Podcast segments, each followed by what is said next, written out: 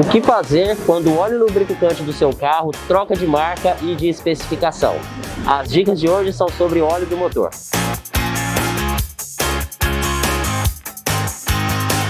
Meu nome é Matheus, sou consultor de vendas aqui do Grupo Celinho e sendo bem objetivo para vocês, a fidelidade à marca do óleo lubrificante, ela não é necessariamente obrigatória, entende? O que o condutor, o dono do veículo, ele tem que se importar mesmo é com a viscosidade da marca e se ela está sendo trocada nos períodos corretos.